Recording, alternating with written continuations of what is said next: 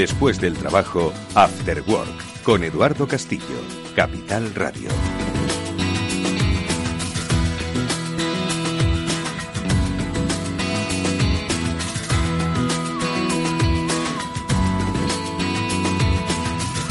¿Qué tal? Muy buenas tardes y bienvenidos un día más a este programa sobre ciberseguridad, un espacio de radio que quiere ir adquiriendo la importancia que este tema está teniendo en nuestras vidas.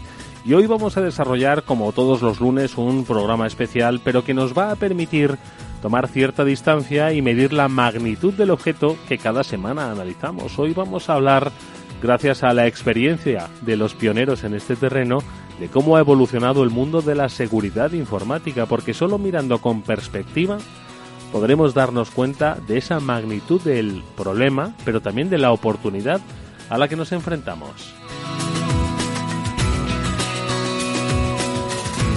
Y como siempre lo vamos a hacer con especialistas de referencia, con expertos de la industria y del sector de la información. Ellos son nuestros amigos, expertos de cabecera Mónica Valle y Pablo Sanemeterio. ¿Qué tal? Buenas tardes amigos, ¿cómo estáis? Buenas tardes Eduardo. Muy buenas tardes. Gracias Pablo y Mónica, por supuesto, por estar con nosotros en una atípica semana, ¿no? Que marcada por la Semana Santa, aquí estamos haciendo el programa desde Madrid.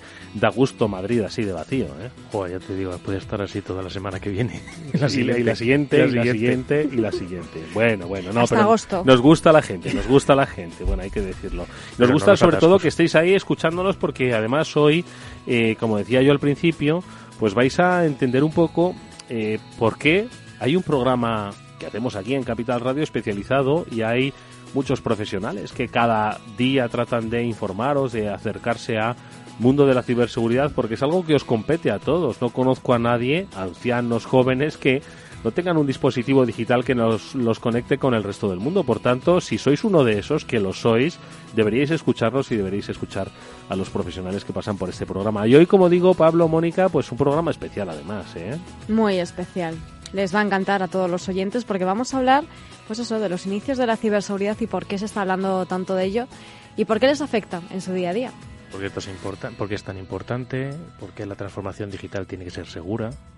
Bueno, pues ya ellos han dado la pista. Vamos a hablar con los decanos de la prensa especializada en ciberseguridad que hay en nuestro país, con los responsables de la revista SIC, que son igualmente pioneros además en este sector como impulsores de la gran cita anual que tiene la seguridad eh, informática en forma de feria. Estamos hablando de Securmática, bueno, en forma de congreso. Digamos que es Congreso Global de Ciberseguridad, Seguridad de la Información y Privacidad. Bueno, pues de la revista, de Securmática, de los 30 años de este encuentro. Vamos a hablar enseguida con Luis Fernández y con Pepe de la Peña, los que vamos a saludar encantados en nuestro eh, programa.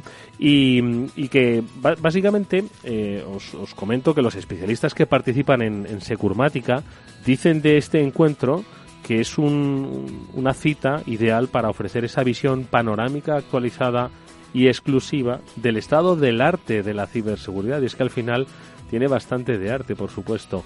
Y que, por supuesto, no solo se conocen esos aspectos técnicos eh, y organizativos, sino también los legales, que yo creo que son precisamente, y lo hemos comentado en más de un programa aquí, sobre los que se sustenta ¿no? toda evolución que hay en el terreno de la ciberseguridad. Bueno, pues de todo ello, como digo, vamos a hablar en nuestro programa de hoy, pero antes, ya os hemos puesto en la pista, pero será Mónica Valle quien nos introduzca un poco más a través de su comentario editorial.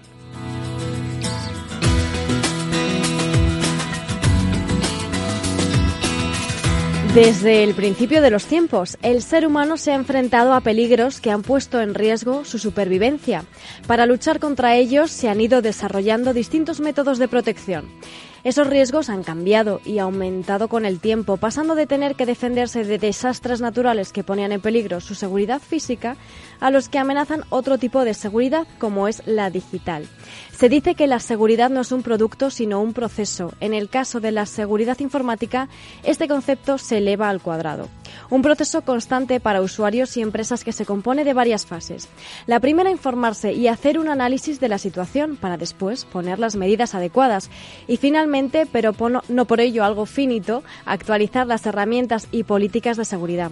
Y esto ha sido así desde que la ciberseguridad comenzó a serlo, hace ya muchos años, aunque no lo parezca. En este tiempo muchas cosas han cambiado. Las tecnologías de ciberseguridad proactivas y reactivas han evolucionado y se han sofisticado, adaptándose a la nueva realidad a la que había que hacer frente, el aumento progresivo de las amenazas. Para que nos hagamos una idea, el INCIBE, Instituto Nacional de Ciberseguridad, ha pasado de gestionar 8.900 incidentes de seguridad en 2013 a más de 100.000 en 2018. Sin embargo, aunque las cifras aumenten y las tecnologías evolucionen, las motivaciones de la lucha de la ciberseguridad quizás no hayan cambiado tanto. Para entender a dónde nos estamos dirigiendo, no hay nada mejor como echar la vista atrás y comprender de dónde venimos, al principio de los tiempos de la ciberseguridad. El INCIBE lo ha visto evolucionar en cinco años. ¿Qué no habrán visto nuestros invitados en 30? Se lo vamos a preguntar. After con Eduardo Castillo. No te imaginas lo que nos ha pasado en la empresa. Nos han cifrado todos los datos y nos piden un rescate para desbloquearlos. Y todo por abrir un correo electrónico infectado. Menos mal que nosotros estamos protegidos con las soluciones de OnRetrieval que monitoriza, fortifica y gestiona la ciberseguridad de forma remota. ¿Y ellos pueden evitar que esto ocurra? Claro. OnRetrieval controla tus sistemas a distancia. Están vigilando las redes de tu empresa las 24 horas del día. Y yo que pensé que esto a las pymes no les podía ocurrir. OnRetrieval, especialistas en recuperación de datos, informática forense y ciberseguridad. Llámenos al 900 900 381. En el mar financiero el viento cambia constantemente y solo si eres capaz de adaptarte con agilidad podrás llegar a una rentabilidad superior. Fondos de inversión Dunas Capital, la gama de fondos flexible que obtiene rentabilidad donde otros no llegan. Contrátalos ya en dunascapital.com. ¿Qué le parecería a tu peque ponerse a jugar con seis cachorros, un pirata y un dragón? Esta Semana Santa disfruta de los mejores contenidos infantiles con Movistar Junior, la app infantil de Movistar 100% segura. Solo por ser cliente, descárgatela gratis en movistar.es barra junior y echa a volar la imaginación de los que de verdad mandan en casa. Escuchar, hablar, hacer. Tres palabras que en CaixaBank definen nuestro compromiso contigo. Escuchamos para entenderte. Hablamos donde quieras y cuando quieras, pero sobre todo, juntos, hacemos que avancen tus proyectos y los de la sociedad. CaixaBank. Escuchar, hablar, hacer. Eduardo Castillo en Capital Radio. After Work.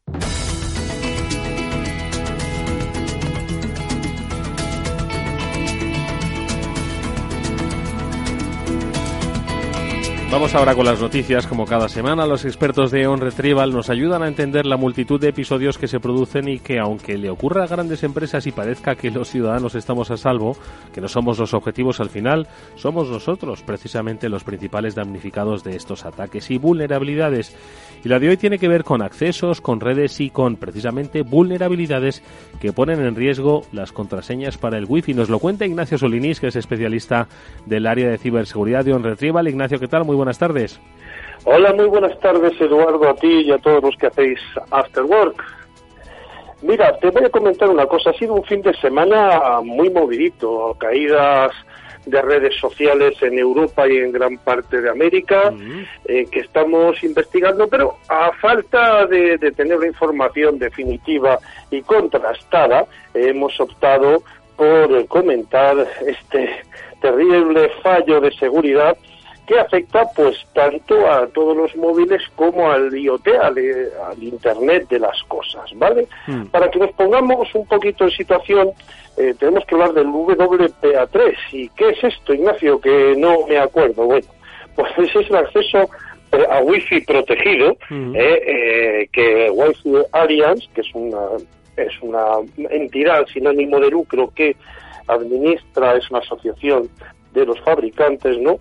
Eh, digamos, lanzó ya hace un año, en enero de 2018, sin que esté completamente instaurado este nuevo estándar cifrado de 128 bits, pues eh, y 192 también en modo profesional, iba a ser el estándar de seguridad para intercambio de archivos y protección de contraseñas.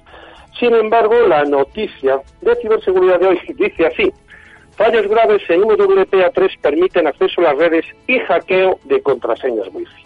Un grupo de investigadores ha encontrado graves fallos en WPA3, la nueva generación de tecnología Wi-Fi Protected, Access destinada a añadir una mayor seguridad en el acceso y transferencia de datos de redes personales y profesionales y usan esta la principal norma de conectividad inalámbrica. Ha pasado casi un año desde el anuncio de WPA3 y aún con un despliegue mínimo llegan malas noticias para toda la industria y los usuarios, ya que una investigación conocida como Dragon Blood ha descubierto que se pueden hackear las contraseñas Wi-Fi establecidas bajo esta norma e incluso acceder a redes inalámbricas de terceros sin conocer las contraseñas.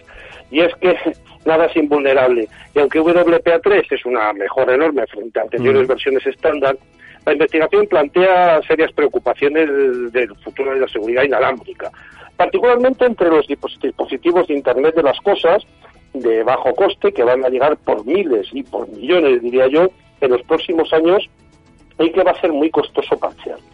Las vulnerabilidades descubiertas se podrían permitir a los atacantes hackear nuestras contraseñas de la red Wi-Fi de una manera similar a como se hacía con la WPA2, aprovechando el periodo de transición entre las dos normas. ¿no? Los investigadores entregan la documentación a Wi-Fi Alliance, eh, la organización sin fines de lucro que certifica estándares y productos Wi-Fi, y la misma ha reconocido los fallos y dice que están trabajando con los proveedores para parchear los dispositivos con certificación WPA3 existentes eh, a base de actualizaciones de firmware. ¿Ok? Pues eh, mira, estos fallos permiten a cualquiera asumir la identidad de un usuario, de nosotros mismos, de nuestra empresa, y acceder a una red Wi-Fi sin ni siquiera saber la contraseña. Desde el Laboratorio de Ciberseguridad y Retrieval damos hoy dos consejos. Uno, para evitar males mayores, recomendamos actualizar todos los dispositivos que soporten este protocolo con este último firmware, es decir, los más actuales, ¿de acuerdo? Además, es especialmente importante usar una contraseña única de al menos 13 caracteres para estos productos. ¿eh? Una contraseña robusta. En segundo lugar, y como siempre decimos, la monitorización profesional. Por ejemplo, en On Retrieval contamos con Alameda. Alameda no solamente nos monitoriza el tráfico de la red, sino que también puede ayudarnos a blindar, a fortificar nuestra eh, red wifi, que es, fíjate, si tú buscas con el móvil, haces una busca, una búsqueda en internet, verás la de cientos de productos que hay para hackeo supuestamente blanco y que, bueno, muchos aficionados, eh, cibermalos y muchos críos también, pues adquieren eh, por poco dinero, incluso algunos de forma gratuita, y con ellos puedes acceder a una wifi, adivinar las contraseñas y acceder, Dios mío, a los datos que pueden ser de facturación de clientes y comprometer la seguridad, incluso eh, vulnerar el cumplimiento de la norma nueva, la RDPG. ¿De acuerdo? Eh, desde el Retrieval, desde luego que mm, recomendamos contraseñas robustas y, por supuesto, monitorización a manos de profesionales, porque nuestros datos siguen valiendo mucho, mucho en el mercado negro. Y esta ha sido, desde nuestro parecer, la noticia de ciberseguridad de On Retrieval. ¿Qué te Eh, parece, Eduardo? Pues mira, me parece que efectivamente se traslada de un protocolo de seguridad a otro más seguro, pero al final no hay nada 100% seguro y es algo que nuestros especialistas y amigos siempre insisten en ello y que ojo que las transiciones también del WPA2 al WPA3 PA3, sí. Sí, esos cambios, esas transiciones al final hay que hacerlas con total eh, fiabilidad y seguridad. Y por supuesto, Ignacio, nos quedamos con las recomendaciones. Actualizar, contraseña robusta, no un 2, 3, 4, 5, 6, para todo. Ni el nombre de la empresa Ni el en nombre de la empresa, ni nuestro nombre, ¿vale? Y sobre todo consultar con profesionales. Hay que aislar y monitorizar las redes wifi que tenemos de invitados, incluso las nuestras profesionales. Uno de los grandes sorpresas que se llevan las empresas que nos piden alguna auditoría o una monitorización es que hay muchas veces más IPs o muchos más usuarios dentro de su red wifi que empleados tiene la empresa. Se sorprenderían efectivamente, no sabrían que han aumentado tanto la plantilla. Ignacio, Exactamente, suele ser así, para lo que siempre decimos que hay que fortificar y robustecer las redes. Ignacio Solinís es especialista del área de ciberseguridad de On Retrieval. Como siempre, muchísimas gracias Ignacio, feliz Semana Santa. Muchas gracias, Eduardo. Igualmente. Buenas tardes. Bueno, pues como habéis podido comprobar en Non Retrieval, además de ser expertos en recuperación de datos e informática forense, lo son en soluciones de ciberseguridad. Como nos ha recordado Ignacio, son capaces de monitorizar y dar respuesta ante incidentes a través de esta marca Aramida. Esas empresas que quizás creéis que no podéis acceder a estos servicios, que sepáis que si tenéis la oportunidad de contar con este servicio de prevención, que os avisaría de posibles incidentes o ataques a vuestra red. Si queréis contactar con Ignacio o algunos de los especialistas de On Retrieval, tenéis un teléfono 900-900-381 o también enviadle un correo electrónico, pero a través de una red segura, ¿eh? sac.onretrieval.com, servicio de atención al cliente. Más noticias con Pablo y con Mónica que precisamente lo decía Ignacio. Se ha caído, se ha caído todo este fin de semana. Ha sido, en fin, el, el, el, viernes de Dolores. Para algunos será el fin del mundo. ¿eh? ¿Qué voy a hacer? ¿Qué voy a hacer yo sin mi red social? sin WhatsApp, sin la, las fotos a Facebook. Pero bueno, eh, a ver, ¿merece la pena que traigamos esta noticia a un programa de ciberseguridad? Ha sido un caso de ciberseguridad, en realidad a ver, sí. Uy, te digo, este silencio, por favor. A ver, te digo, sí, no, normalmente siempre traemos casos que son mucho de ataques, de ataque de negación de servicio distribuido. si hubiera sido algo parecido a lo que pasó hace unos años con la bondnet de Mirai, en la cual les atacaban las, a la resolución de nombres y generaron una, una, indisponibilidad de distintas redes sociales, se hubiera notado. En este caso, eh, yo creo que sí es seguridad, sobre todo porque hay que ver cómo desde los trabajos normales de internos. Eh, Facebook, WhatsApp y demás todavía no han dado muchas explicaciones de qué es lo que ha pasado.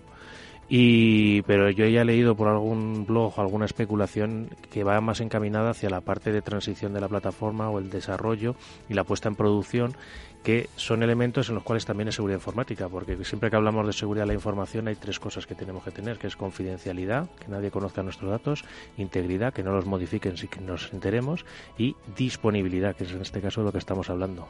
Al hacer una actualización te has quedado indisponible, la gente no puede usar tu plataforma y eso puede suponer unos cuantos millones de euros. Y problemas además para empresas que dependen mucho de redes sociales para sobrevivir. Por ejemplo, pues bueno, pues muchas plataformas de e-commerce o cualquier plataforma que opere por internet y se anuncie en redes sociales, pues durante gran parte del día a lo mejor vio cómo sus ingresos se reducían notablemente. Bueno, pues ahí tenemos eh, un nuevo caso que además están pasando mucho últimamente. ¿eh? Bastante últimamente. Esta mañana además ha habido una caída también respecto a Orange. Eh, todos los usuarios de Orange de España, o una gran parte de ellos, no han podido acceder en especial a Google, pero además eh, la navegación estaba muy, muy complicada y, y, bueno, no se sabe todavía qué es, pero se apunta a un problema con los DNS también con Google. Luego le vamos a preguntar a Luis Fernández y a Pepe de la Peña cómo ellos ven este tipo de noticias después de, yo creo que haberlo visto prácticamente todo en este mundo. Pero bueno, vamos a seguir comentando aspectos. Aquí por eh, en la redacción de Capital Radio hay uno. Eh, hace poco yo me he instalado otro. Le digo, Alexa, ponme Capital Radio. Y bueno, acierta a poner ahí algunas cosas que todavía no, no logra, no, no me logro hacer entender. Pero bueno, ¿por qué hablo yo de, Alexa? Porque ¿qué pasa con Amazon? Que dicen que si nos escuchan, no nos escuchan. A ver, aclarándonos un poco esto, que sois muchos seguros los que tenéis un asistente de voz. A ver. ¿Y tú le has preguntado a Eduardo Alexa si te está escuchando? Mira, el otro día leí la noticia y se lo dije. Y me dijo muy sutilmente que no he entendido la pregunta que me estás haciendo. O sea, que se hizo la, loca o la sueca. Sí, se hizo la Alexa. Bueno, pues es una pregunta que, que los usuarios se, se hacen, ¿no? Y bueno, pues al parecer como se ha, mm, como han apuntado, en este caso la revista eh, Bloomberg, pues eh, al parecer sí que ha pasado. El gigante tecnológico tiene miles de empleados en todo el mundo y algunos de ellos escuchan conversaciones aleatorias, eso sí, que los usuarios tienen en sus casas. Esto es así porque, bueno, al parecer eh, necesitan entrenar la tecnología de Alexa, ¿no? Y cuando el asistente no sabe exactamente qué es lo que quiere decir, el audio queda etiquetado para una posible revisión, revisión posterior por un trabajador de Amazon, que es lo que ha pasado. O sea, del 90% de solicitudes que le he hecho, la mitad me ha dicho que no se ha entendido nada. O pues sea, que se ha quedado registrado todo a mí. En esos casos, claro, tienen que entrenarlo para que la próxima vez sí que te entienda. Entonces, como la máquina no te ha entendido, lo tiene que entender un humano. Un humano es un trabajador, es una persona. ¿Qué pasa? Eh, Amazon sí que ha dicho que, que, bueno, que sus trabajadores no, no hacen nada, eh, que eso queda ahí y no sale a ningún sitio, mm. que si por ejemplo alguna vez llegan a escuchar algo que puede suponer un delito incluso, que ellos tampoco pueden hacer nada. Como secreto de confesionario. Exacto. Imagínate que eso, es... Eso se lo llevaron hace poco a un juicio, creo, uno de los, de los Alexa. Y que tampoco pueden identificar el origen. Es decir, que escuchan los audios, pero no esos audios no están asociados con el usuario que los ha emitido. Es decir, que escuchan cosas sueltas, pero no saben dónde. Madrileño. Escuchan el, el por supuesto, el, idioma en el que se ha dicho. O sea, mm. saben a lo mejor que hablas en español, que probablemente estés en España. Sí, dudo mucho que un asistente de Turquía, yo que sé, o de le pongan mis dudas, ¿no? Pero bueno, que escuchan. ¿Vosotros tenéis, por cierto? Yo no. yo no tengo. Además es que me está recordando un tuit que puso David Marugán, que estuvo con nosotros hace es muchos cierto, programas. Sí, ¿Qué decía? Y decía básicamente que si los servicios secretos en la, en la época de la Guerra Fría les llegan a decir que todos los ciudadanos íbamos a meter altavoces en nuestra casa, se frotaban las manos. Efectivamente. Ya, pero bueno, yo no soy un espía, es decir, yo solo quiero oír música y no, no, de vez en cuando cuentos infantiles. Sí, sí, la, la Stasi tampoco. Ay, Dios mío.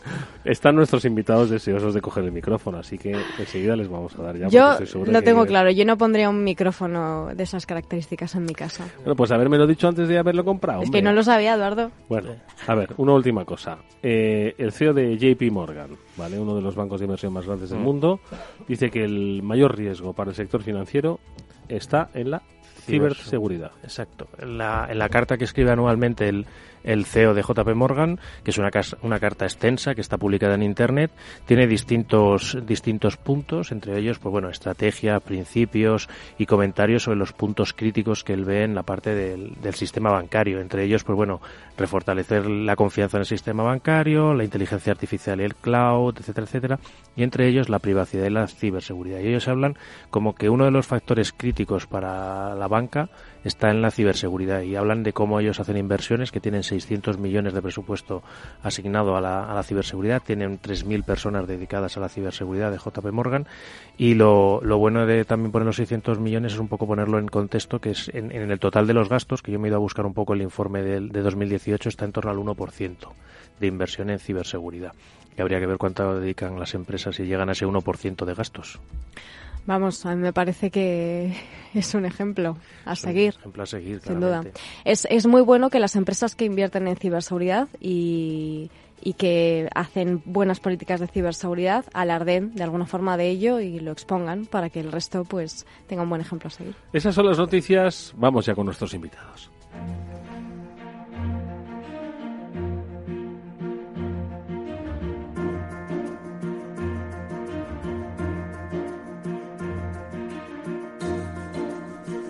Luis Fernández y Pepe de la Peña son pues los periodistas decanos del área de la seguridad informática en nuestro país, hoy llamada ciberseguridad. Es un placer para nosotros eh, volver a contar con Luis en este estudio y, por supuesto, saludar por primera vez, eh, la primera de muchas, a Pepe de la Peña. Luis, Pepe, bienvenidos. Buenas tardes. Buenas tardes. Encantado de estar con vosotros.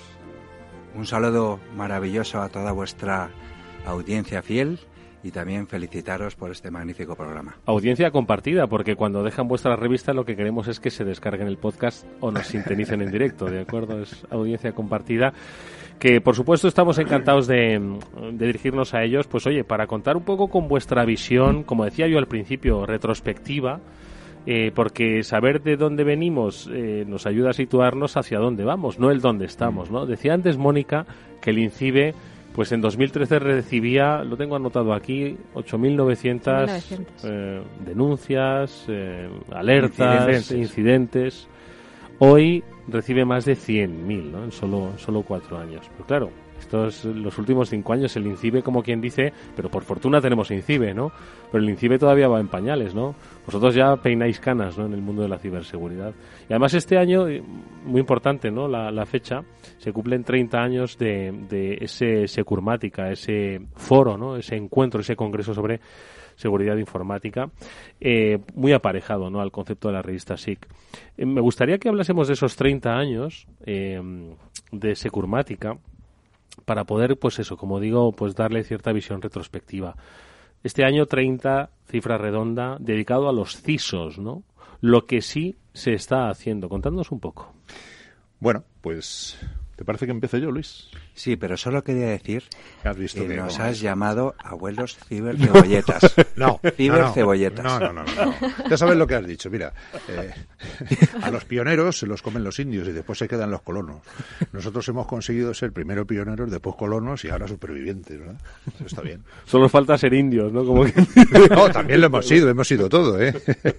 Yo incluso creo en la reencarnación, ¿eh? O sea que no te puedo contar lo que he sido. No, pero es, es bueno cuando hablo de Gusano. es bueno es bueno lo de las canas para que entienda la gente que vamos a ver la amenaza sobre las las comunicaciones es lleva mucho tiempo entre nosotros, ¿no? O sea que es labor de, de todos nosotros saber eh, que es que el riesgo no es solo ahora porque llevemos un teléfono móvil, sino que la importancia, el valor de la comunicación, la intercepción de las mismas, el dato es algo que ha existido desde hace ya mucho tiempo. Hombre, cuando estabais comentando la noticia excelente de la versión el comentario del especialista, ¿no? También excelente sobre la versión 3 del Wi-Fi, eh, la verdad es que en el mundillo eh, ya estaba tardando que hubiera vulnerabilidades documentadas. ¿no? Esto suele ser- es, esto es, un, es habitual y va a pasar siempre, salvo que haya algo disruptivo que ahora mismo no conocemos. Eso es así. En relación con JP Morgan, la verdad es que yo es que no puedo evitar eh, comentar algunas noticias. Por supuesto, por Pues supuesto. JP Morgan sí invierte muchísimo en, en, ciberseguridad, eh, también en aseguramiento eh, y también en compañías eh, que se dedican a dar servicios de seguridad a terceros. O sea, tiene intereses en todos los frentes. ¿no? Eh, por cierto, nosotros también tenemos aquí entidades financieras bastante y operadores de telecomunicaciones bastante aventajados en esta materia. ¿eh? no, tenemos nada que envidiar a, Mm. a estas, eh, a estas compañías.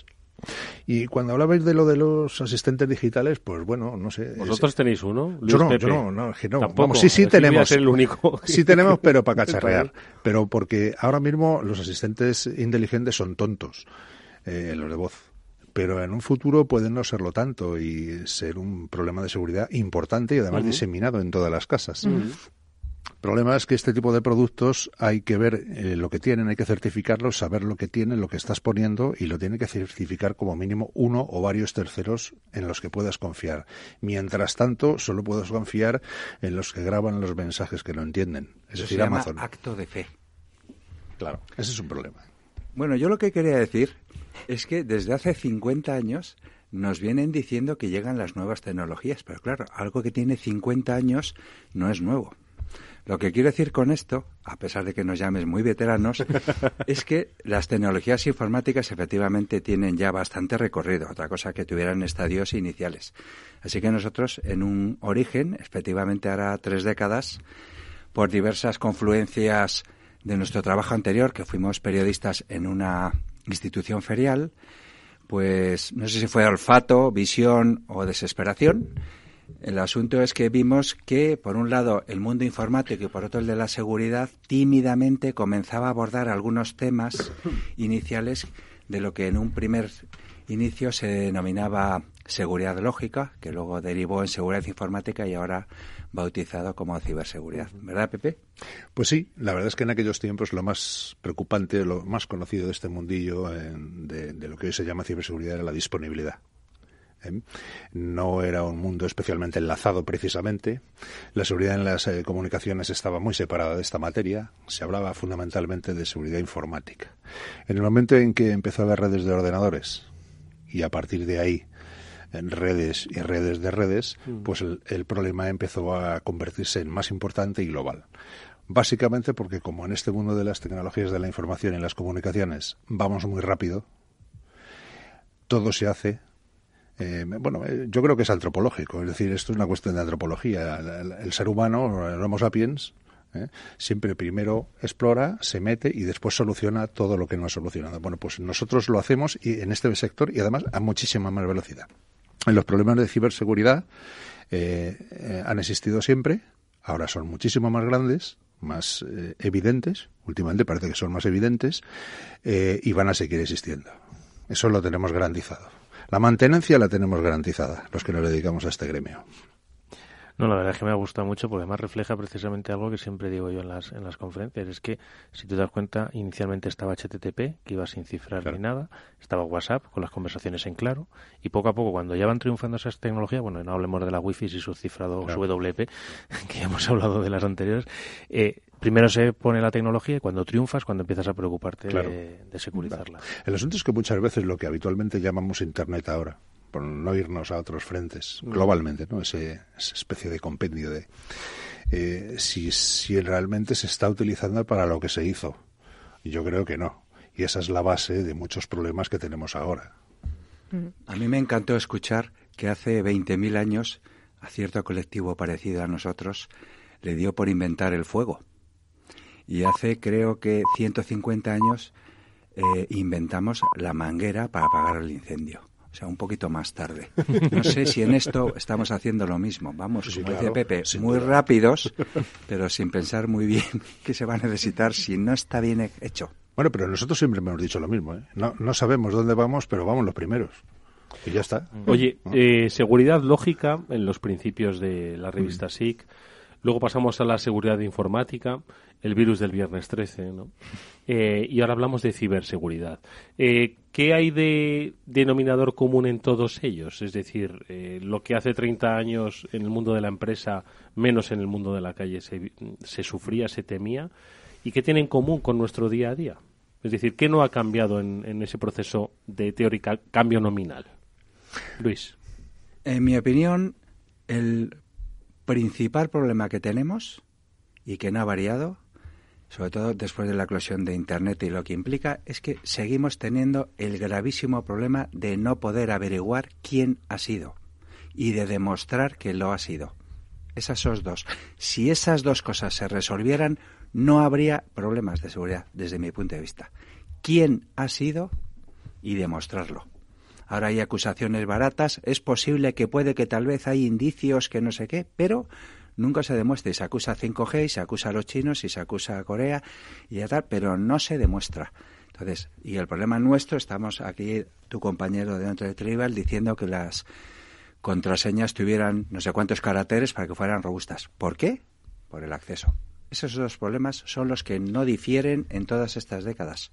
Bueno, pero todo tiene su lado bueno, Luis el mundo satánico de las contraseñas, eh, que se multiplica, esto sí que se multiplica, es tremendo, es casi lo que más ha hecho por, por eh, digamos, entrenar la buena memoria de las personas. es verdad, es verdad. Esto es algo que ya desde hace muchísimo tiempo, hace muchísimo tiempo se sabe que esto no puede seguir así, no es factible y no terminamos de dar con la tecla.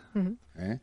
Para eh, digamos, la cadena de identificación, autenticación, acceso, control de acceso, en fin, todo este todo este macroproceso que sigue siendo problemático. Antaño era más sencillo. ¿eh? Para ser esperanzadores, eh, os queremos decir que vienen nuevos problemas. Debido a que las contraseñas efectivamente están en un umbral ya que esto no puede seguir así, como ya sabéis, pues el mundo de la biometría, por ser ahora más manejable, comienza a utilizarse para eh, procesos de identificación y autenticación. La biometría, como todo el mundo sabe, son cosas que tenemos, por ejemplo, características. somos, que somos, que somos. Eso de como lo que, somos. Sí, exactamente, lo de desbloquear eh, pantallas de teléfono con nuestro rostro y cosas así. Por ejemplo, que lo acaban de hacer los primeros cajeros, al menos en España, con CaixaBank. Claro, pero hay que utilizar es lo que somos. Pero antes una contraseña es lo que sabes. Pero claro, si el señor del lado oscuro lo que robaba antes es lo que sabes, lo cambias.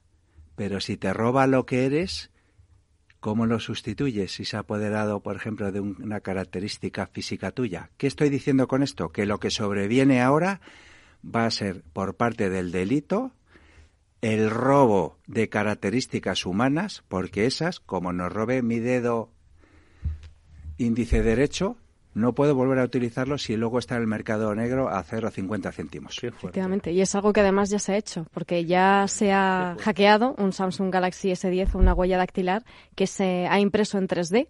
Y como bien dices, si esa tecnología, por ejemplo, esos eh, eh, gráficos en 3D se venden en el mercado negro, cualquiera los puede descargar, los instala o los manda a la impresora 3D y imagínate 10.000 impresoras 3D por todo el mundo imprimiendo la huella dactilar de tu dedo. Y eso ya no te puedes... Doña Mónica, ante eso. Es decir, eh, ya hubo un ministro alemán en el siglo pasado eh, que tuvo ese problema con un dedo. ¿eh? Nunca jamás pudo utilizarlo porque le habían robado la, traza. lo que pasa es que en el mundo comercial en el que vivimos se está utilizando quizá alguna biometría de garrafón y hay que hacer sistemas robustos y eso cuesta dinero. y eso es lo que está sucediendo. Sí, que venga, pues, hombre caucásico con gafas. Acceso libre a todo. Bueno, lo que viene es combinación de elementos, de lo que tienes, lo que sabes, cuánto tiempo, desde cuándo lo haces, para así tener una especie de perfil del comportamiento de la persona y juzgarlo desde varios puntos de vista que dará un porcentaje más afinado y no solo sabiendo pues una contraseña. Yo creo que va por ahí. Yo fijaos, eh, de todos los expertos que, que vienen al programa, nunca se le acabo preguntando, pero bueno, como hay cierta cordialidad y ahora confianza, aunque nos estén escuchando miles de personas, se lo voy a preguntar a Luis y a Pepe. Eh, ¿Se va a producir esa gran eclosión que va a hacer que seamos conscientes todos los ciudadanos de los riesgos mm, de los que estáis hablando. Es decir, hemos vivido este fin de semana la gran caída de Facebook e Instagram, pero bueno, ha sido una caída quizás por sistemas, ha habido gente que, bueno, que luego se ha recuperado y fantástico, pero se va a producir esa especie de, de día D en el que todos nos vamos a dar realmente cuenta de lo vulnerables que somos de una forma masiva. Ese, no sé si 1984 que Ángel Gómez de Ágreda eh, decía en su libro, ¿va a pasar? ¿Creéis que va a pasar? Yo creo que podría. Y de unas dimensiones eh, significativas. Por supuesto, trascienden las fronteras de un país. Eh, afectará a varios países y sobre todo afectará a negocios que a su vez afectarán a millones de personas. Ahora, no sé cómo se va a manifestar. Eh, no sé cómo se va a manifestar. Puede ser un problema de, entre estados, puede ser un problema entre mafias, eh, puede ser un, un, fallo que tengamos nuestra civilización en el, en el camino que tiene que seguir las tecnologías de la información y los sistemas de información en las comunicaciones. No sabría precisar más. Rusia la semana pasada ha aprobado una legislación por la cual es posible que se autodesconecte del colectivo mundial de las redes de Internet, por una razón fundamental de autodefensa. Eso va a provocar que no solo por cuestiones de defensa, sino por eh, cuestión política, se pueda hacer eso. Ya ha habido aspectos de cortar, como antes mencionó Pablo, pues en la primavera árabe. En Egipto. Entonces, ese mundo de ante el temor globalizado de crear compartimentos estancos de protección sí va a suceder. Por mi parte, la otra cosa al respecto de tu pregunta que quería decir es la labor importantísima en la ciudadanía y de los organismos a quien se les compete desansnarnos, ese verbo tan bonito de hace 500 años, que la concienciación, de la misma manera que nos contaban de pequeñajos las clases eh, iniciales de que era un semáforo y un paso de cebra que nos lo traían al patio del colegio, Creo que si un bebé es capaz de con un dedo mover una tableta y no saber hablar, creo que desde mucho antes hay que concienciarles de varios aspectos. Uno de ellos, por supuesto, no hablarles de que es un problema de un cortafuegos y una contraseña, pero algunas cosas muy sencillitas, por supuesto. Creo que el Ministerio de Educación debe tiene espacio para la mejora. este No puedo estar más de acuerdo con ellos y además lo único que añadiría es que creo que ya hemos tenido determinados eventos o determinados casos que, que nos deberían ir haciendo recordar. Y además es que es curioso como la, la memoria humana es bastante frágil, porque yo recuerdo cuando pasó lo de WannaCry que yo me, acaba, me acordaba de Sasser Blaster y demás gusanos que parecía que habían desaparecido del mapa y con una vulnerabilidad y un programa volvieron a aparecer. El problema no sé si es que luego tenemos pues eso, la, la, memoria muy corta y a, día de hoy la gente todavía no se acuerda. Buena la memoria selectiva. ¿eh? El que quiere se lo quita de la memoria y el, que, y el que no lo mantiene a tope. Vamos a hacer brevísima pausa y enseguida seguimos hablando con nuestros invitados. After Work con Eduardo Castillo. ¿Quieres ahorrar un montón de comisiones sin cambiar tu cartera de fondos? Hazte socio de Zona Value Club, el club de inversores que devuelve comisiones. Con Zona Value Club ahorrarás sin cambiar tus inversiones preferidas. Así de fácil, así de rentable y ahora sin cuota de socio el primer año. Infórmate en zonavalue.club y lleva tus finanzas al siguiente nivel. Amaneces antes que el sol y conviertes la vida en nueva vida. Y alimentas el futuro de los tuyos. Te proteges de enfermedades. No te rindes ante las adversidades. Y cada día empiezas de nuevo.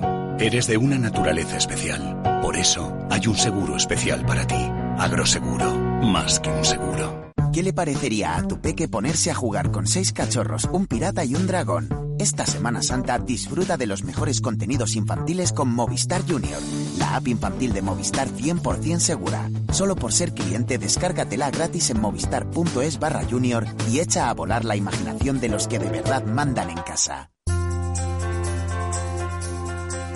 Finanbest, palabra de cliente. Siempre estamos batiendo al mercado, tienes esa cierta garantía de que estás obteniendo una buena rentabilidad en función de los tiempos que corran y, y, tú no te preocupas, ¿no? De ser un experto. Nuestra cartera 20 se ha colocado como la segunda entre 95 fondos comparables y la cartera 40 como la tercera entre más de 140 fondos a cierre de julio de 2018. Finambes.com. Fácil, transparente y rentable.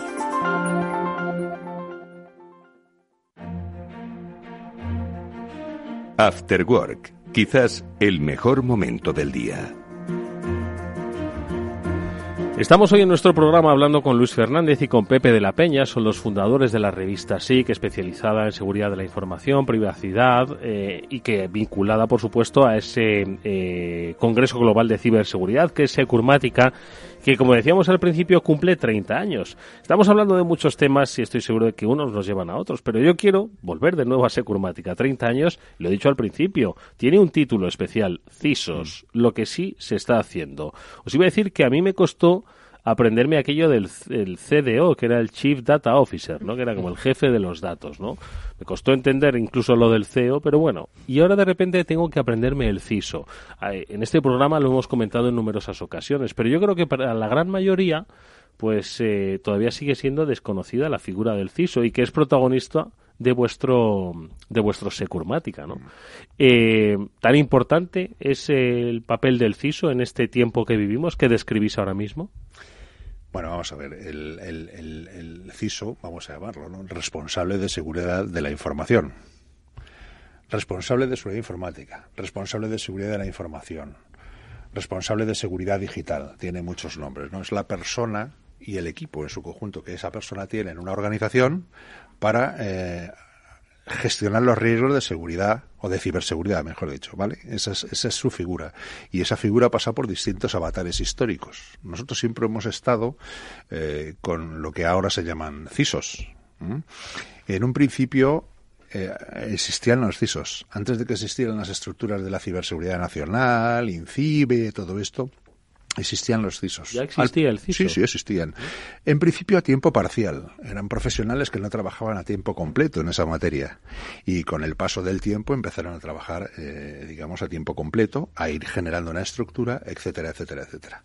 Muy ligados a las áreas de tecnologías de la información y en las compañías de cierta, de cierto volumen, de cierta complejidad, eh, saliendo del Departamento de Sistemas de Información, yendo a áreas de seguridad más eh, corporativas, para poder realizar o eh, elaborar una política de seguridad de la información que se pudiera trasladar a la parte tecnológica de la empresa. ¿eh?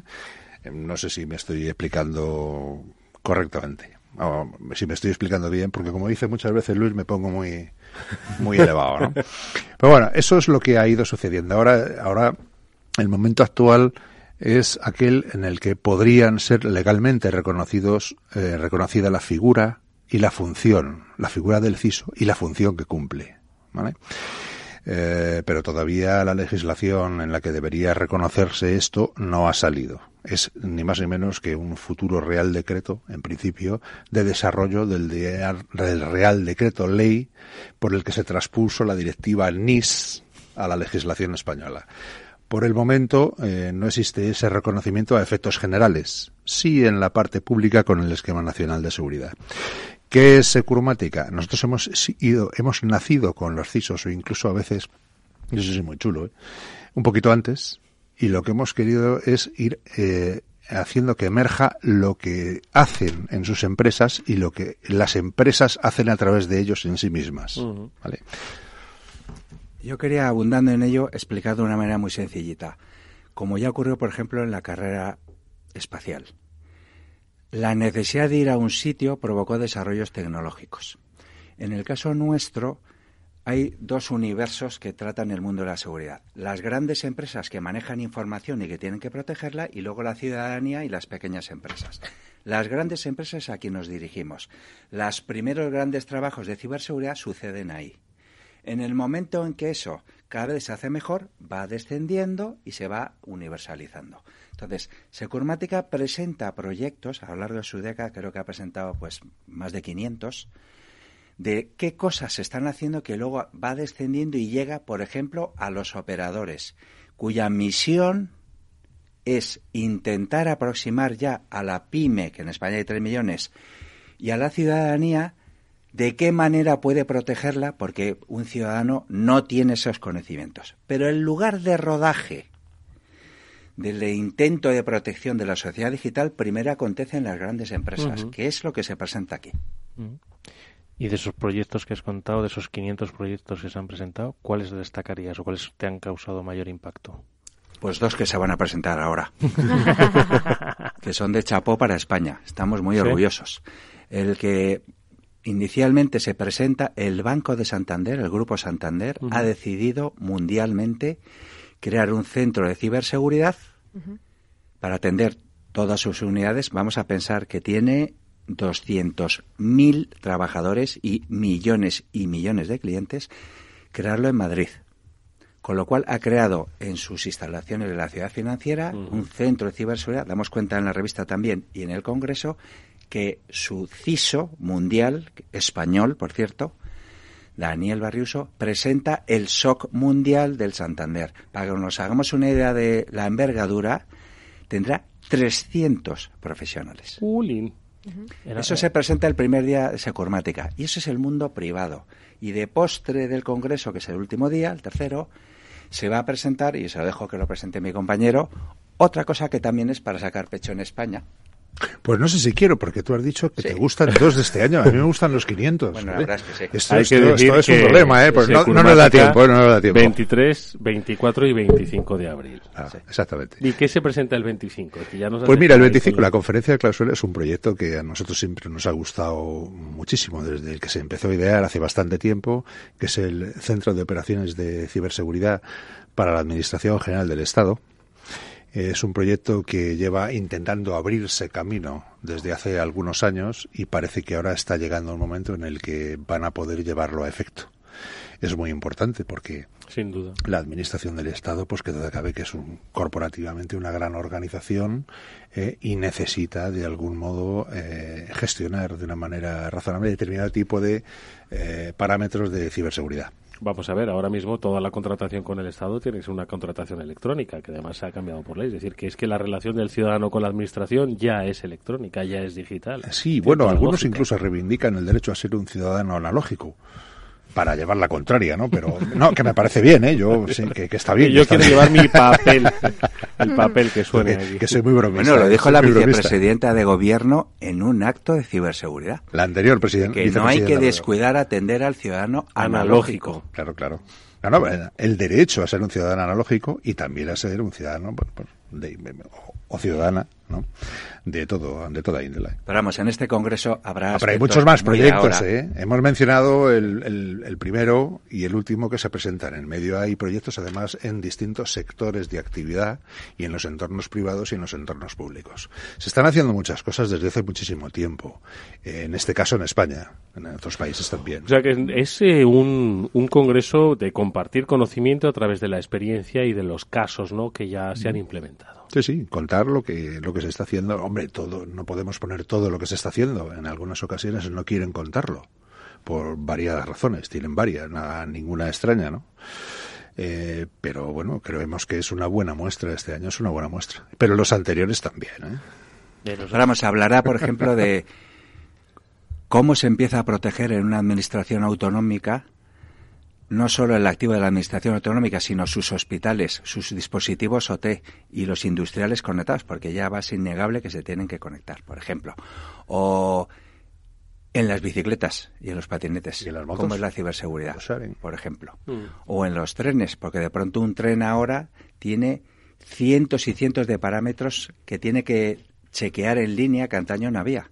Y todo eso, es, eso IoT, etcétera, y claramente hay que hacer los deberes todavía. Entonces, muchas de las compañías que están son más madrugadoras en esos temas comienzan a enseñarlas. Hombre, vamos a ver, es que en ese país no dimite nadie ni, ni aunque lo, lo- lo- lo- le echen agua caliente, ¿no? Pero eh, cualquier incidente de seguridad que se produzca en la gestión digital de hospitales, digo de cualquier comunidad autónoma, sistema de transporte público, que genere un poco de caos, que ponga en riesgo, por ejemplo, la información de ciudadanos, pacientes, etcétera, etcétera, eh, vamos, debería por, porque se ha producido un fallo de ciberseguridad, porque no se han puesto las medidas adecuadas, por supuesto debería traer consecuencias eh, de carácter político, en este caso digo de la dimisión, y luego, por supuesto, vamos, se presupone que todas estas administraciones están 99% seguras, se les presupone, ¿no? cu- Cuéntaselo a la sanidad británica en No, no, 2017. la verdad es, la verdad se ha dicho que, por ejemplo, en el sector de salud eh, queda mucho camino por recorrer.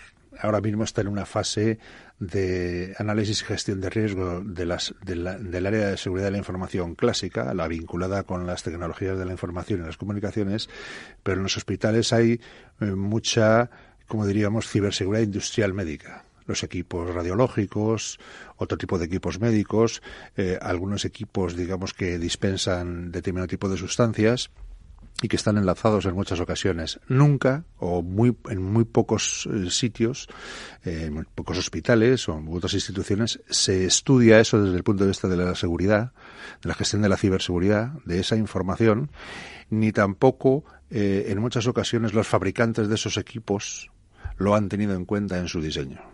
Eso es, un, eso es una asignatura pendiente. Porque de hecho ves muchos Windows XP todavía manejando máquinas médicas. Yo aún veo Sí, cosas sí, peores. Los Windows Y es que- capados son, son, son, son, Sí. son un clásico.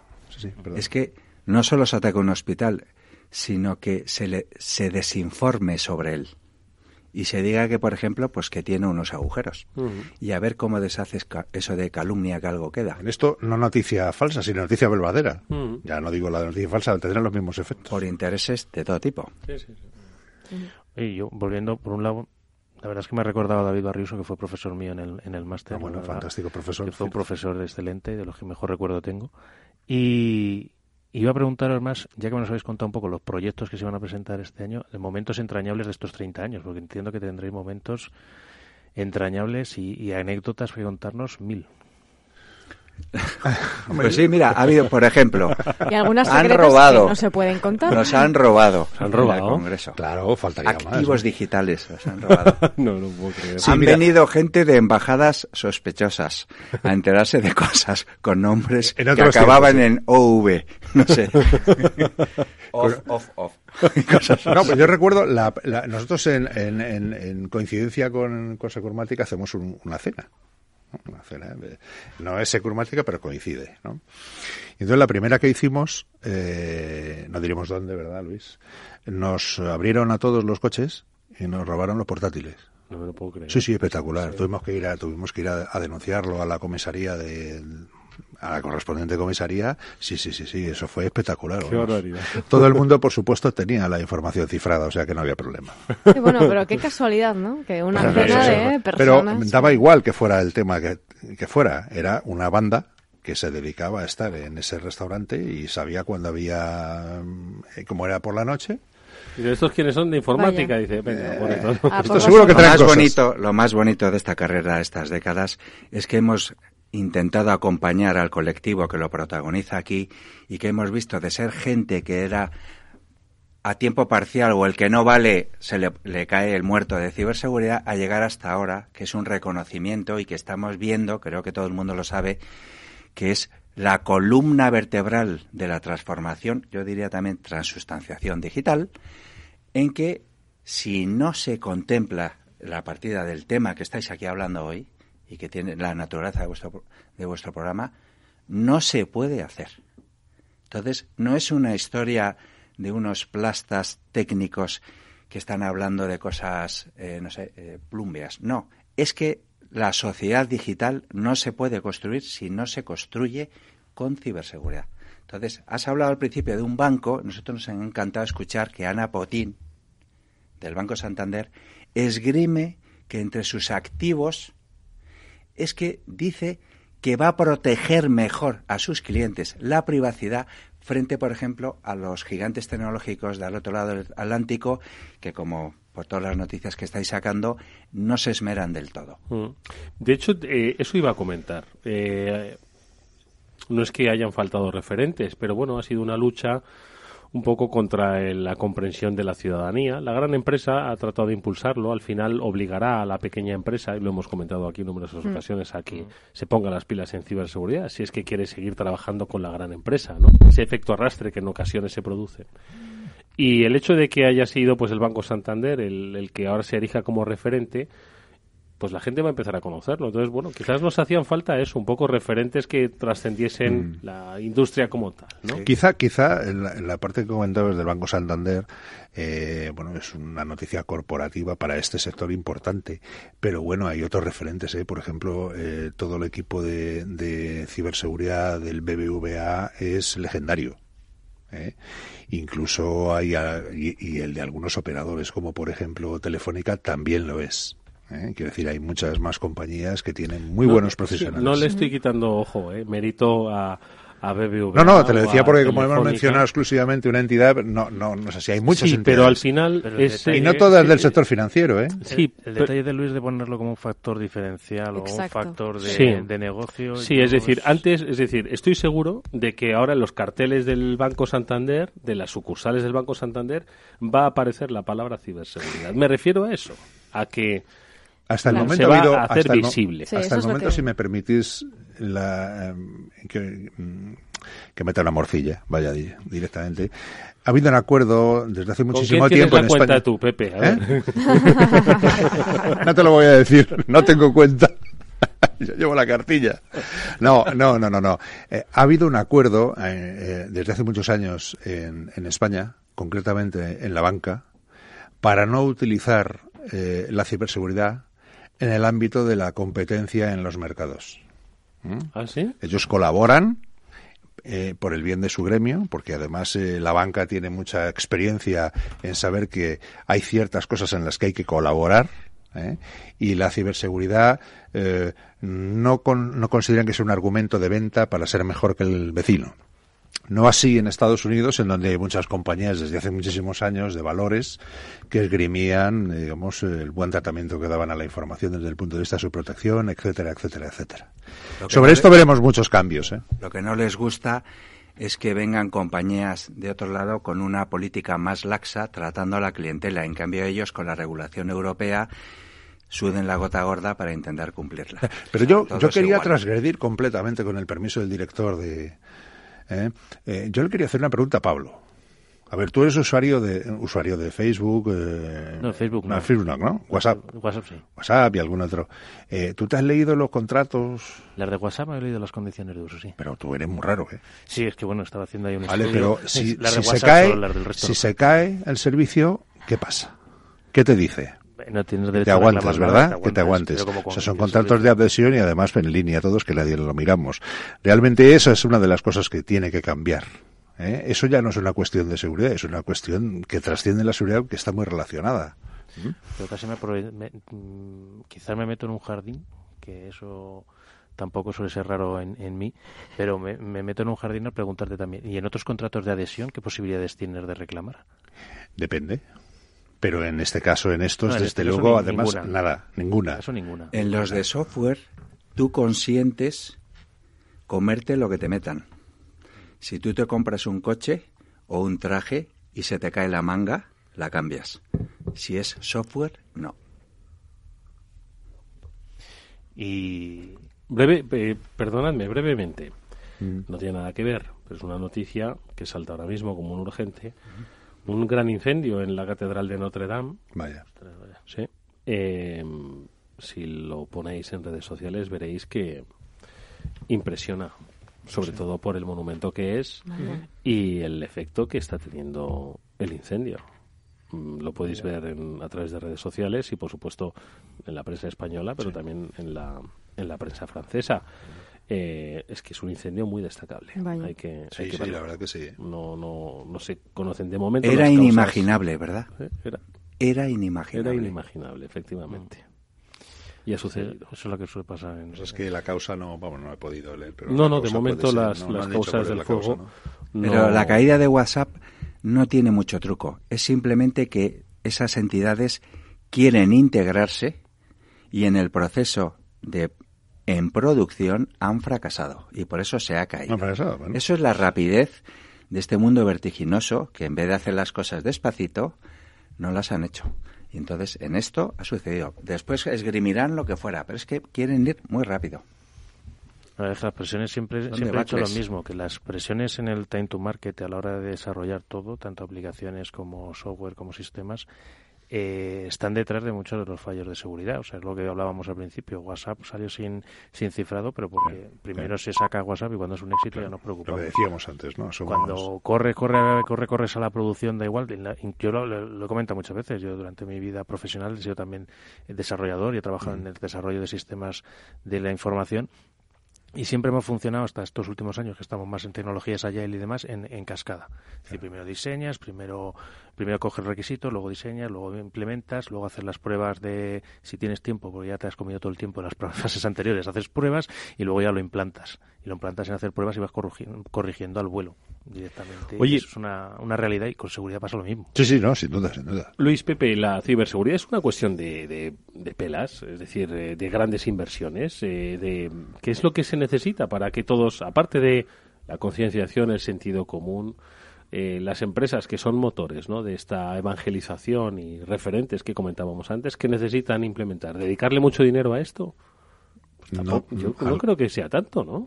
Algunas, bueno, hombre, hay algunas organizaciones de un tamaño importante que sí, que sí, pero en líneas generales yo creo que es que mm, no se ha tenido hasta ahora en cuenta. En, muchísimos procesos y actividades. La propia industria de tecnologías de la información no la había tenido en cuenta en el desarrollo de sus productos de propósito general. Sabes que en el sector, en, el mundo de la, de la informática, sobre todo del software, los sistemas operativos y algunas aplicaciones, etcétera, lo que se pretende hacer es un traje, es un abrigo que le sirva a todo el mundo. Mm. Y eso genera muchos problemas y son los problemas que tenemos. Ese es el modelo que ha seguido este, esta industria. Si encima además esto se implanta o se utiliza, vamos a se utiliza en organizaciones, entidades públicas, privadas, personas, etcétera, etcétera, el problema se amplifica. Si no eh, ponemos un punto a partir del cual se dice esto lo vamos a hacer científicamente dentro de un orden y lo vamos a hacer lo mejor posible, nos dedicáramos a ir parcheando y parcheando y parcheando y parcheando y seguiremos teniendo problemas, problemas y problemas y además seguiremos teniendo siempre los problemas habituales, los antiguos, más los nuevos, que es lo que viene sucediendo desde el principio de los tiempos. También pasa un poco, es un tema de contrapeso. Yo creo que cuando hay muchas veces esas prisas por salir a, a producciones porque alguien tiene un interés en que se salga en esa fecha concreta. Si hubiera alguien que tuviera un interés en decir esto no sale con fallos porque si no va contra mm. mi cuenta, en lugar de ir a favor de la cuenta de otro, cambiarían cosas y se podrían igual parar determinadas cosas. Hombre, yo me acuerdo en los tiempos preteritos cuando nos decían algunos directores de sistemas, oye, que, que tengo que tener la semana que viene, el miércoles, eh, la banca en web ya. Y eso es pues porque me han dicho que el presidente ya convocó al cóctel y todo. O sea que, que, claro, estas cosas, las cosas no se pueden construir así, pero pasaba, pasó en la época del pelotazo web y de la modificación del valor de las cosas. Sobre el año 2000 más o menos, ¿no? Eso es lo que pasó. Y ahora está pasando con otras cosas. Ahora está pasando con, el Internet de las cosas. Y eso va a ser muy difícil de, de controlar. Porque al fin y al cabo estas grandes empresas, pues al final se dice, para, cuidado que nos metemos en un jaleo. Pero todas estas pequeñas, medianas empresas que están fabricando toda cantidad de dispositivos, hasta vamos, grandes empresas también, patinetes que pueden ser controlados de forma remota, es que parece que estamos, pero estamos hablando de todo tipo de dispositivos. Y aquí si no viene una, una normativa, una regulación que diga o se hace seguro o no se hace. Bueno, hay una buena noticia en Europa que hay una iniciativa de certificación de productos de IoT. Eso significa que va a haber un mínimo común de chequear que cualesquiera cosas que se fabriquen tenga un mínimo de ciberseguridad. A futuro, lo está trabajando ahora la Unión Europea. Y va a haber empresas de, digamos, chequeo de ciberseguridad en esos aspectos, pero es un paso primero tímido. Lo vamos a ver como la pegatina de las gafas estas, ¿os acordáis? No? Claro. Lo de los propios electrodomésticos que tienen así una C y una E, ¿no? Mm. Ese es el objetivo. Pero que un producto, un sistema o un servicio esté certificado contra determinado tipo de argumentos o, o- o, eh, prestaciones de ciberseguridad no significa que no tenga problemas. Mm. Oye, pero eh, menos- Mónica ha abierto una, un, un melón que también me gustaría comentar con vosotros, que es el de la regulación. ¿no? Mm. Eh, necesitamos mucha más regulación, necesitamos obligar a la gente, a las empresas a que se pongan las pilas en ciberseguridad. Ya hemos eh, comentado, se va a cumplir un año dentro de, pues nada, un mes aproximadamente, mes y diez días de la, el- la puesta en marcha del Reglamento General de Protección de Datos, ¿no? Una mejora de esa ley de protección de datos. Haremos un programa especial, por cierto, para ver un poco esos Mm. efectos. Tampoco ha habido, ¿os acordáis que estuvi- estuvimos hablando de a ver Estuvimos cuántos hablando. titulares va a haber sobre esto y tal? Y la verdad es que no. Este año no he visto no Después de esas dos eh, ¿eh? primeras semanas que la gente estaba un poco cansada Sí, de los emails, sí, del fue la spamming anécdota este. y, Y luego... adiós. Bueno, yo tengo que reconocer que, en nuestra opinión, el mundo de la ciberseguridad y también en la parte que compete a la privacidad, ¿eh? esa ciberseguridad, esa seguridad técnica, eh, ha generado en tres o cuatro años, yo creo que o cinco o seis, más normativa que muchos otros eh, cuerpos, eh, digamos, de- del derecho que son centenarios. Mm. ¿eh? O sea, tenemos regulaciones por un tubo. Aquí el que no regule es que es un impresentable. O que está, en- Está- está muy Nada, todo el mundo quiere regular. Todos Sí, quieren regular. tampoco- Todos quieren su parte, todos quieren hacerlo. Algunos desde el punto de vista efectos, digamos, estatales, ciberseguridad nacional.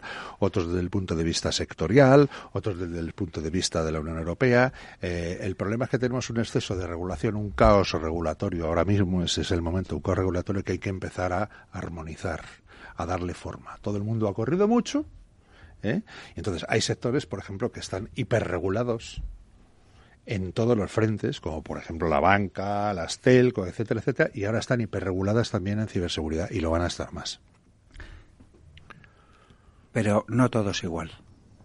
Lo que quería decir, por ejemplo, eh, el CISO global del Banco Santander, lo dice en una entrevista en este número, es que quieren competir todos por igual. Ahora mismo surgen las fintech. Las fintech significa que pueden acceder a determinados servicios que tiene la banca toda la vida, pero sin tener que hacer todos los deberes igual Mm. en la regulación. Esas desfases o que, por ejemplo, los chicos de Facebook no protejan o abran la patita más de lo corriente frente a un banco con una legislación europea, se sienten agraviados. Entonces, por otra parte, yo sí creo que el impacto del Reglamento Europeo de Protección de Datos es bueno. Lo que no está viendo son las sanciones que cabría esperar porque viene el Los lobo. titulares que decíamos, ¿no? Pero esos titulares están en camino y se lo van a llevar posiblemente ciertos caballeros de las grandes tecnológicas porque se están pasando 20 pueblos con esa laxitud de esas bases de datos de a 450 millones olvidados en un tío que era una tercera empresa que había contratado con ella para hacer no sé qué. Mm. Las primeras grandes multas en Europa van a ser muy gordas en eso y luego sí tengo que reconocer que los anteriores directores de la Agencia Española de Protección de Datos eran su objetivo era sancionar y la última directora no va por ese camino, sino por el sendero de la virtud y que las compañías intenten entender Más que tienen valor cultural, educativo. Pero no dudo que haya. Ahora bien, hay casos como, por ejemplo, sangrantes del trasvase de la base de datos catalana a ciertos colectivos, que claro, la multa es irrisoria porque es una administración pública que además las, solo se, se les tira de las orejas, no tiene sanción pecuniaria. Bueno, vamos a ver, estamos hablando de regulación. Lo que pasa es que todos al final lo que decimos, pero bueno, pero hay sanción, ¿no? Pero Oye, pues si, si no, no mola. Si Oye, una regulación pero, sin sanción Pepe no mola. Luis, si tuviese que haber una ley eh, para, para el mundo de la ciberseguridad ahora mismo, eh, imaginaos que, que sois o sois juristas, o sois legisladores, o sois diputados. Nunca se sabe. Bueno, eso de ser jurista y ser legislador es un oxímoro. Bueno, bueno. Entendido. Estáis en el poder legislativo, ¿de acuerdo? Entonces, eh, y os dan la, la oportunidad de diseñar una ley, ¿vale? Que pudiese afectar a empresas o pudiese afectar a ciudadanos que tenemos un móvil o, o algo. ¿Qué ley haríais? Pues mira, lo primero que se me ocurre es un chiste. ¿Eh? Cuando has dicho que estábamos, que si nos imaginemos que estamos en el poder legislativo, ¿no sabéis el chiste ese? Bueno, el chiste es, un dicho, ¿no? Eh, ese, ese banderillero que, se, que ya, muy mayor, jubilado, que se encuentra con el matador de, para el que trabajaba y el, y el matador es, es, diputado. Dice, pero, pero maestro, ¿pero cómo ha llegado usted a esto? Y dice, pues degenerando. ¿No? Pues esto sería tremendamente complicado porque un legislador eh, que entienda de una materia es difícil encontrarlo. Bueno, imaginaos en que esta, desde luego, bien asesorados por Pablo y por Mónica. A ver, ¿qué ley es la que haría? Mi única ley que haría era la obligación desde pequeñajos de inculcar en la ciudadanía ciertos principios que le marque a futuro cómo le impacta la sociedad digital incluidos los temas que nos conciernen. No está mal. Yo no haría ninguna legislación nueva a escala estatal. Yo intentaría hacer una legislación global. Lo que pasa es que esto, pues no creo que lo vean mis ojos. Ya ves que un compromiso global a través de Naciones Unidas y otro, en, un, en un escenario en el que uno se van a desconectar de ese, de sí, pero vamos, global. Por un lado estoy de acuerdo con Luis, es decir, la educación es muy importante en todos los frentes, en este también. Pero eh, hay cosas que hay que legislar, ¿vale? Y eh, la legislación de cada país no sirve para nada. Este bueno, es un mundo global, oye, no sirve, ¿y no sirve. ¿Vosotros ¿tú tendrías alguna ley, Pablo? ¿Eh? Tú ya tienes la GDPR que aplica a nivel mundial. No, de no, los datos aplica europeos. a nivel mundial, no aplica Sí, a nivel datos mundial. europeos Esto es euro- a nivel mundial. Esto sí, es- ojo. claro, pero A lo que me refiero es que al menos su ámbito de aplicación es mundial, que no es... No, no es un ámbito de aplicación mundial. Es para la Unión Europea. Otra cosa es hasta dónde llegue. Pero no es mundial, es de la Los que Unión Europea. tratan con Europa. Bueno, vale. A ver, venga, tu ley. Joder, es que es complicado. Así de primeras. Bueno, pues la de Mónica. Ya, bote pronto, déjame pensarlo. Pues mira, estaba eh, Juan eh, Sotomayor, de Guardia Civil, con nosotros y nos decía precisamente que sería necesaria una regulación a nivel mundial, precisamente, para que les fuera más fácil eh, esto que decías, Luis, ¿no? De encontrar a quienes han cometido ese delito. Eh, porque ahora mismo pues hay muchas trabas y muchas dificultades para eh, conseguir localizar a alguien que está en otro país con el que no tenemos una relación tan fluida como puede ser eh, los países europeos. Así que sin duda. Por eso iba yo. Pero tiene Eso que ser una legislación global y lo, puede Sí. ser una legislación, eh, porque eh, don Juan Antonio, eh, eh, bueno, pues él trabaja para encontrar a los malos, a los delincuentes. Pero eh, tú no puedes hacer una legislación solamente para eso, porque tenemos que garantizar también otros derechos. Entonces, por eso es tan difícil. Es decir, un, guardia civil o un policía, un miembro de las fuerzas y cuerpos de seguridad del Estado, eh, su, su, obligación, casi diría yo, es yo tiro por hacia mí, hacia lo mío. Yo es que no tengo medios, es que no puedo, es que una EP es un dato personal. No puedo, ¿vale? Eh, eh, los otros tienen que tirar hacia su lado. No, no, es que hay garantías y derechos que hay que, eh, que hay que poner en contrapeso y a ver en cada caso cuál gana, o cuáles ganan, o cuáles pierden. Vamos a hacer la última pausa. Seguimos hablando con nuestros invitados. Eduardo Castillo en Capital Radio. After Work. ¿Sabía que el oro se ha revalorizado un 335% en los últimos 20 años? Ahora que lo sabe, seguir dejando todo su dinero en el banco es su decisión. O si lo prefiere, invierta parte de sus ahorros en oro con Degusa y mantenga su poder adquisitivo. Infórmese en el 911-982-900 o en degusa-mp.es. Degusa Oro, la inversión segura. ¿Hace trading en divisas? Acceda con CMC Markets a más de 330 CFDs sobre pares de divisas. Incluyendo CFDs sobre criptomonedas, Bitcoin Cash, Litecoin y Ripple. Opere con las plataformas y las apps de trading de CMC Markets. Ahora MT4 también disponible. CMC Markets, su mejor opción. El 80% de las cuentas de inversores minoristas pierden dinero en la comercialización con CFDs con este proveedor. Debe considerar si comprende el funcionamiento de los CFDs y si puede permitirse asumir un riesgo elevado de perder su dinero. ¿Cansado de la baja rentabilidad de los depósitos? ¿Decepcionado con tu inversión en bolsa? Miles de inversores llevan años disfrutando de la alternativa de Mi AAA y están consiguiendo más por su dinero. ¿Cómo? A través de Mi AAA puedes invertir tu dinero igual que lo hacen los bancos, de manera sencilla y totalmente transparente. Entra en mitriplea.com y descúbrelo. Recuerda, Mi AAA. Después del trabajo, After Work, con Eduardo Castillo, Capital Radio.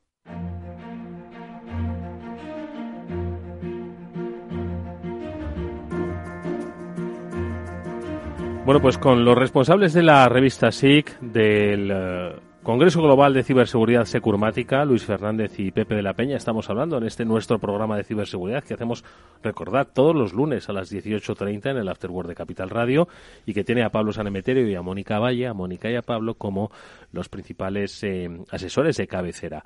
Eh, también deciros que seguimos un poco con cierto impacto las, las imágenes en realidad que estamos viendo a través de las redes sociales de ese incendio eh, grave incendio que está teniendo lugar ahora mismo en la Catedral de Notre Dame, en el corazón de París, y que, pues por las propias imágenes, estamos viendo de que los efectos pueden ser devastadores para una de las joyas arquitectónicas de los últimos siglos. Eh, y además un símbolo, obviamente, eh, para toda la comunidad, eh, entiendo que católica, y también para los franceses principalmente. Bueno, pues eh, insistimos que las imágenes son, eh, en fin, espectaculares. Y algunas fuentes que apuntan a que las obras de rehabilitación de la, de la catedral, pues quizás eh, pueden estar en el origen de este, de este incendio. Así que nada, como digo, pues aquí la radio eh, poco puede hacer nada más que invitaros a que consultéis las redes sociales y sigáis un poco en directo. Este Terribles sucesos. Eh, sí, sí, sin, sin, lugar a dudas.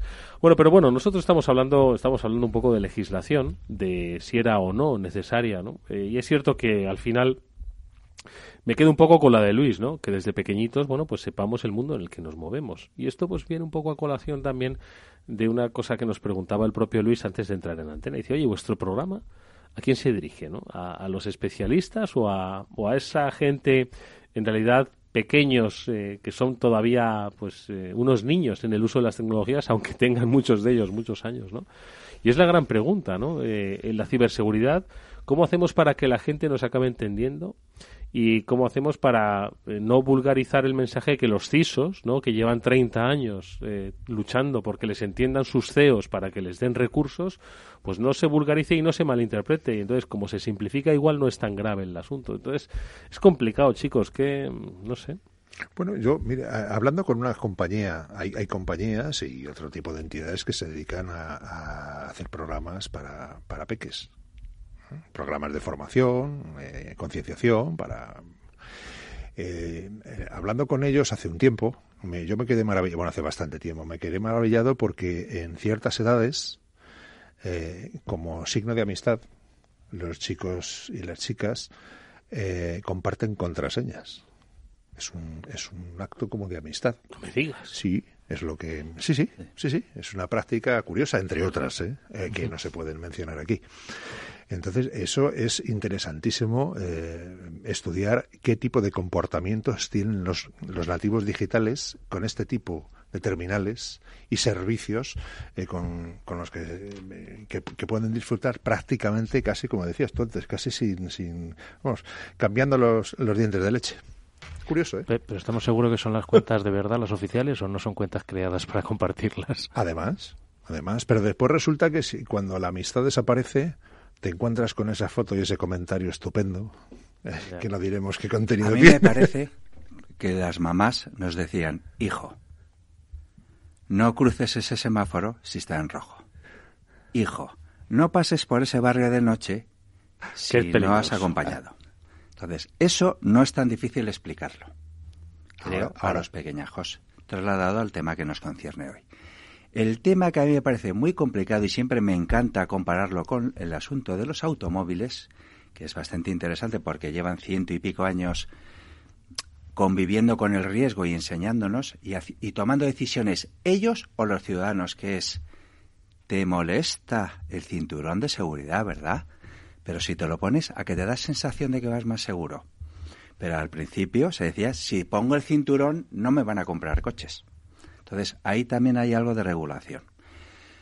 Lo que quiero decir con esto, y va con tu programa, con vuestro programa, es, hay una parte que creo que se tiene que hacer por parte de la Administración, en parte de educación, hay una parte que el mundo privado en el que son los protagonistas, por ejemplo, los operadores de telecomunicaciones, que cuánto tiene que saber un chaval de coches para examinarse del carné, porque en esta época que ya somos pellejitos, nos explicaban que, que era el Bendix, pero ahora un chico de ahora no lo sabe.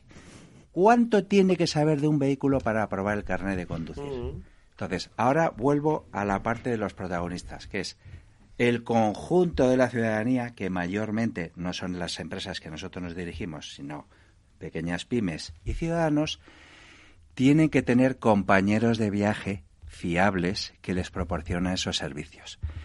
Y ellos no tienen que saber mucho de un firewall, entre coñas, o de cosas parecidas, sino que tienen que confiar en que en esos compañeros que les proporcionan artefactos para Internet y no sé qué y no sé cuánto, les doten de los servicios y ellos se dediquen a seguir vendiendo zapatos. Mm. Porque no van a saber mucho si el candadito en la tele significa, eh, en el ordenador, en la pantalla, significa que hay conexión cifrada o no, tal. Y eso nunca lo van a saber, ni tienen por qué saberlo.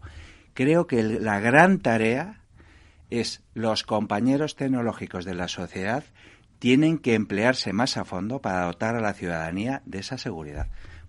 De la misma manera que O sea, que no hay que poner, pero oye, pues te estaba escuchando y digo, oye, pues no es mala idea hacer autoescuelas de, ¿eh? de ciberseguridad. ciberseguridad y dar damos para uso. no, pero es cierto. No tienes por qué saberlo. No. Yo recuerdo Tú no sabes cómo sí. funciona el airbag. Tú Sí. compras un coche con un airbag y, y mete el coste en ese servicio, Mm. obviamente. y crees que va a estar que va a ser seguro y que vas a estar seguro sin necesidad de saberlo. Ahora la sociedad ha empujado para que los vehículos tengan airbags. Pero yo voy a hacer de abogado del diablo. Eh, de acuerdo. Pero eh, los servicios que se comercializan para personas y para empresas tienen que tener unas condiciones de ciberseguridad de salida. ¿Quién las paga? ¿Quién las decide? Evidentemente los paga el cliente. Ahí está. ¿Y quién decide que son, que, que, que, digamos, criterios de ciberseguridad en el desarrollo de ese servicio que se pone en el mercado eh, son los que son y no otros? Este es un asunto importante que está en la base de muchísimas cosas. Porque este sector de ciberseguridad, eh, pues es un sector económico, valga la redundancia. ¿eh? Aquí se, se cobra por eh, arreglar, por parchear, por decirte si estás mal, cuán mal estás, cuál no estás. ¿eh? Y como se dice en gerundio, ¿no? Haciéndose. ¿eh? Entonces, esto es, un sector económico. En algún momento saldrá el debate de cuán económico tiene que ser el sector y cuál es la parte, digamos, del mercado del sector y cuál no debe ser la parte del mercado.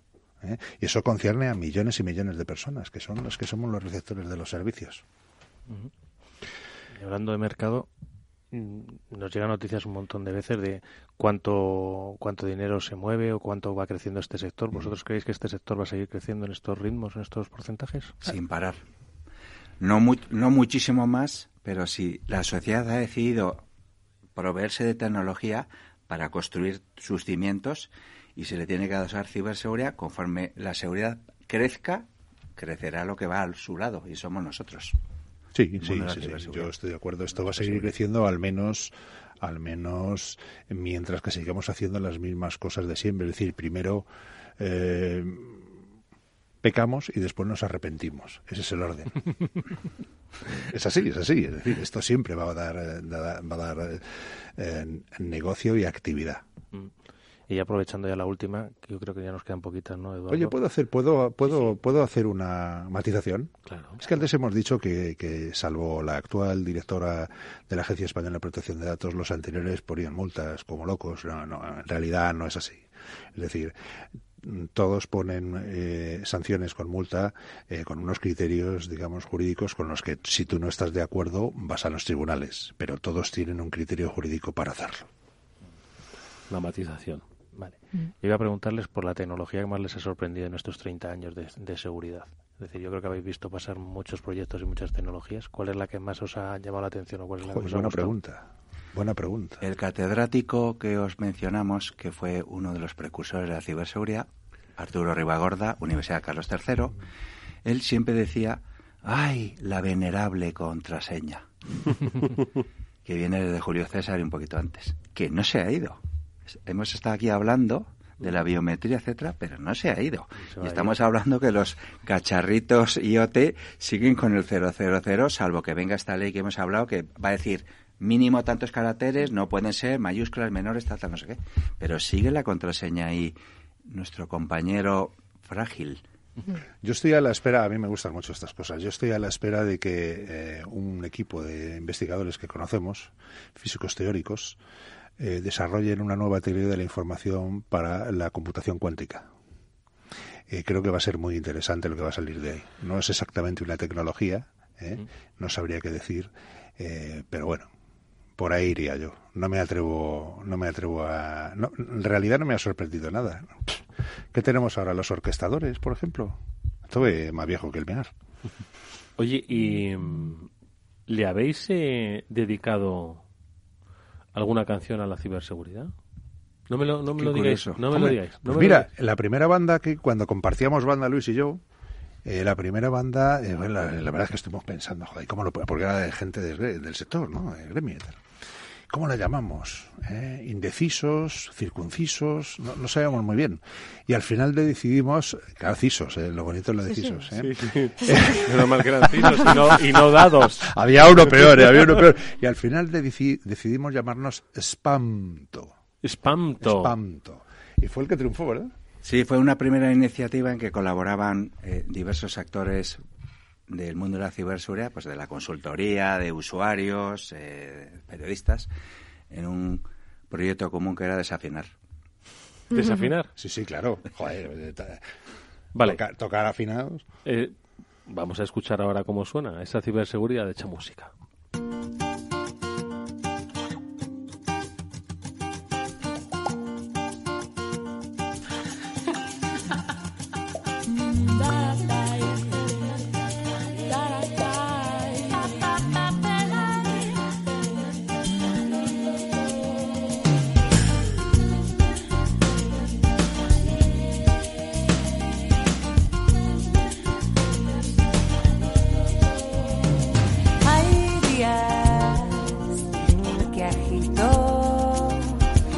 Esto que suena eh, son las ganas, ¿no? ¿Eh, Luis? Dan ganas. ¿no? De ese grupo del que formas parte y que, oye, es que sois muy musicales en el mundo de la ciberseguridad. ¿eh? Sí, hay muchos compañeros que también tienen plan B.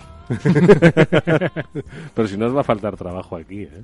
¿Tú crees? no sé, yo también me dedico a la música, lo que pasa es que en absoluto lo vinculo al mundo de la ciberseguridad. ¿No? No. Bueno. No me parece correcto. Bueno, oye, quiero decir que si hay alguna canción que hagáis sobre, eh, yo qué sé, sobre eh, que ayude un poco a reflexionar a la gente, tampoco estaría mal, ¿eh? ojo, ten cuidado con el spam. siempre, que sea una iniciativa corporativa de la revista SIC, sí. bueno, pues oye, con este de, eh, dan ganas de, de vuelta, nos vamos a despedir agradeciéndos a Luis Fernández y a Pepe de la Peña Muchísimas que habéis estado con nosotros eh, durante este programa, pues celebrando esos 30 eh, años de Securmática, a los que deseamos muchísimos años más y que vaya evolucionando de la seguridad lógica, la seguridad informática, la ciberseguridad. ¿Qué será mañana? Buah, igual vosotros sois los que le ponéis el nombre. ¿eh? Lo que sí te puedo decir es que desde el principio ha habido chicas y cada vez más. Eso es cierto, ¿eh? Eso es cierto. Que ha sido uno de las áreas de, las profesiones STEM que nunca han tenido que reivindicar la presencia femenina. Bueno, pues eh, lo dicho, muchísimas gracias. Mucha suerte para el 23, 24, 25. Muchas gracias a vosotros, ha sido un placer estar aquí. Y Mónica y Pablo, que nosotros eh, nos despedimos hasta, no la semana que viene, amigos míos, que el lunes 22 no tenemos programa, sino que volveremos ya el lunes 29, ¿vale? Será entonces cuando volvamos con nuestro programa de ciberseguridad. Así que, lo dicho, eh, disfrutad muchísimo de la Semana Santa, descansad y a la vuelta nos vemos. Vamos a tener acumulación de noticias, ni os cuento. ¿eh? Bastantes. Bastante. Además, cuando se va la gente de vacaciones, igual es el mejor momento para hacer cositas. Pero bueno, recordarles que aunque estén de vacaciones, que no se olviden de las recomendaciones básicas de ciberseguridad que solemos dar aquí.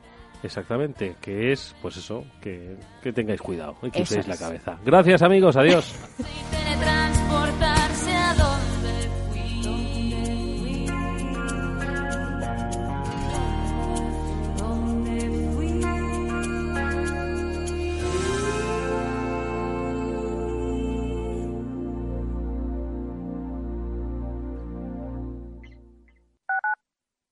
Tu radio en Madrid 105.7, Capital Radio. Memorízalo en tu coche.